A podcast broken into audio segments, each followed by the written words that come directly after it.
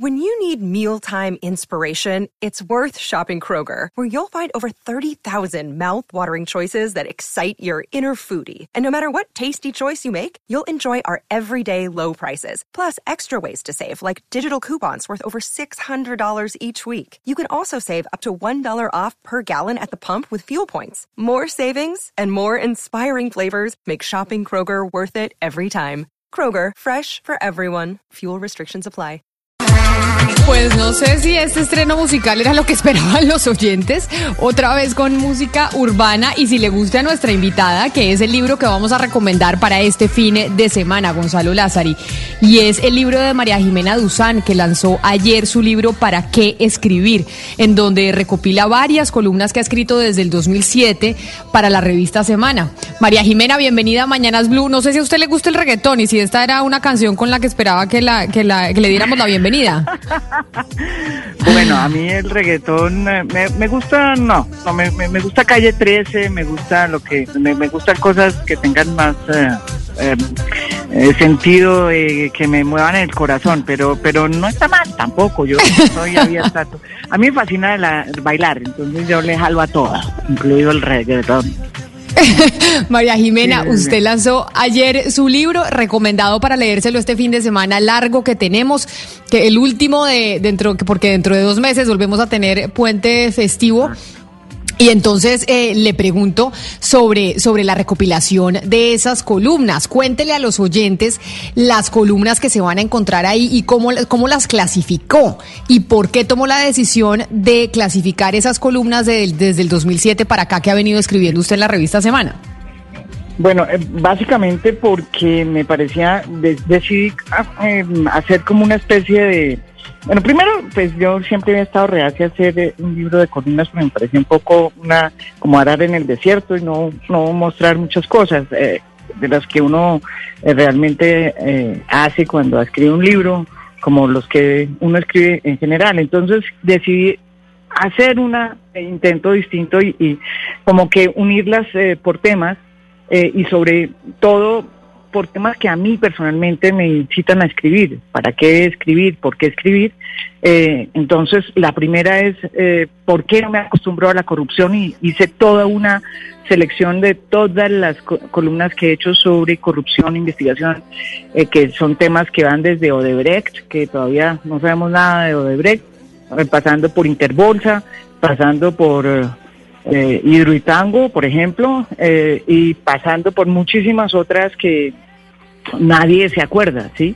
Entonces, esa es una, y el otro es eh, eh, por qué defiendo la paz, por qué puse eso, porque durante todos estos años yo creo que nos pasó una cosa muy importante que fue el acuerdo de paz, eh, y por cuenta de eso, pues muchos periodistas apoyamos el acuerdo de paz, nos dijeron de todo por eso, y me pareció interesante, yo estuve en La Habana, estuve en todo el proceso, hice un libro sobre eso, y entonces también escribí por qué defiendo la paz, por qué defiendo todavía hoy la paz, ¿Y por qué en eh, un tercer eh, grupo eh, reagrupé? ¿Por qué prefiero la democracia?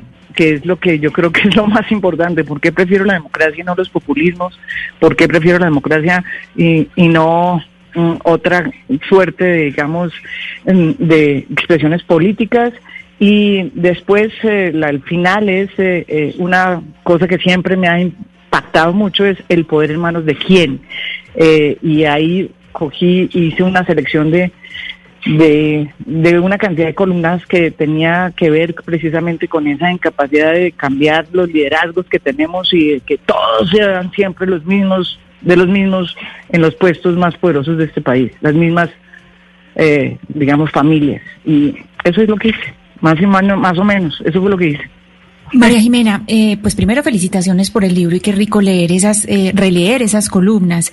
De estas columnas que están en el libro, ¿cuál es la que le ha dado más susto publicarle? Es decir, en el momento de que uno le da send a esa, a esa columna, enviar, ¿cuál es la que le ha dado como un frío o miedo eh, haberle escrito?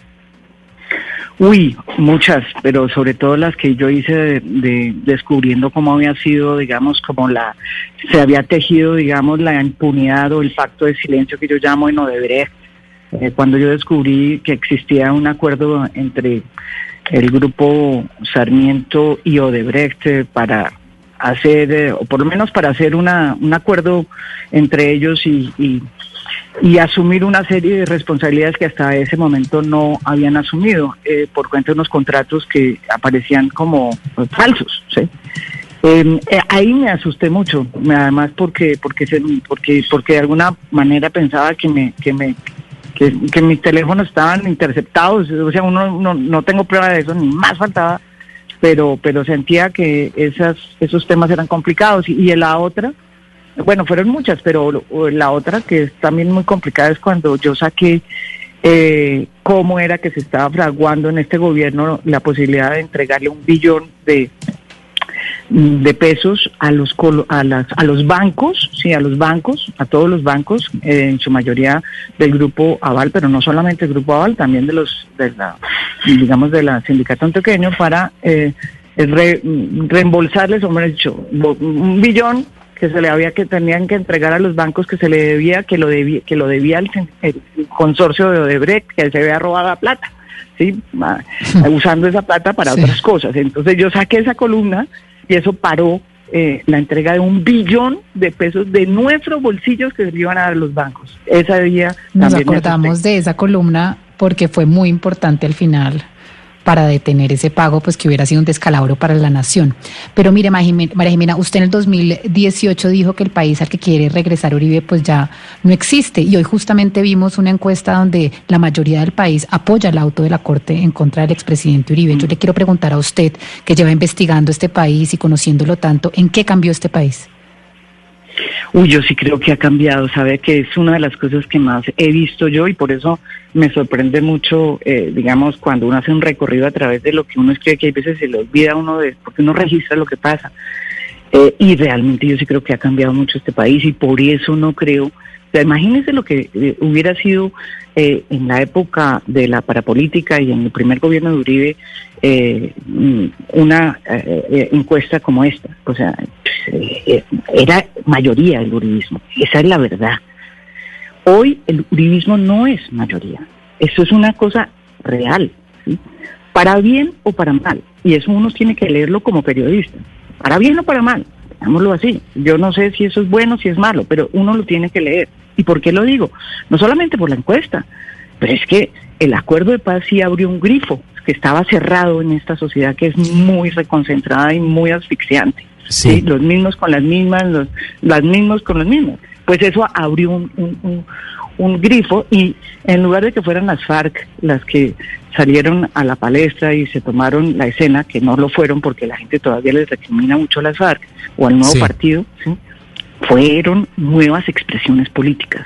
Claudia López, Daniel Quintero, no sé, eh, el señor de Cúcuta. Bueno, una cantidad de cosas impresionantes y una nueva conformación en el Congreso de nuevas voces muy distintas.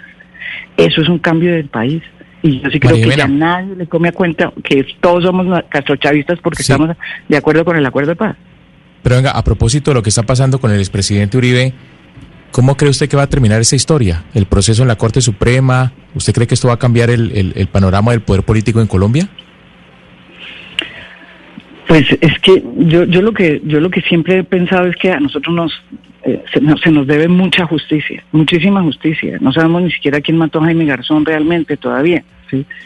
Eh, no sabemos eh, muchas cosas que esperamos que la JEP lo devele.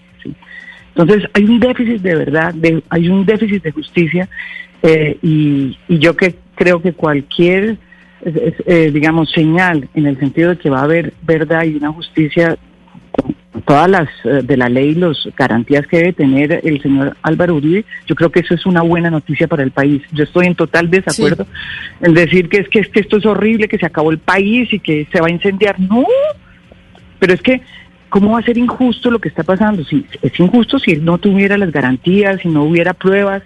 Sí, el, presidente, el expresidente puede salir a decir que no hay pruebas, pero caramba, es que hay una providencia de 1.500 no sé qué páginas donde hay pruebas, ¿sí?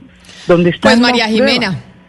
La vamos a leer este fin de semana en la revista Semana y la vamos a leer este fin de semana con, eh, con su nuevo libro que es nuestro recomendado para este puente largo para ver esa recopilación del país que usted ha visto a través de sus columnas. Mil gracias por haber estado aquí con nosotros y feliz tarde. Gracias por esta entrevista. Muchas gracias. Ahora les gusta el libro.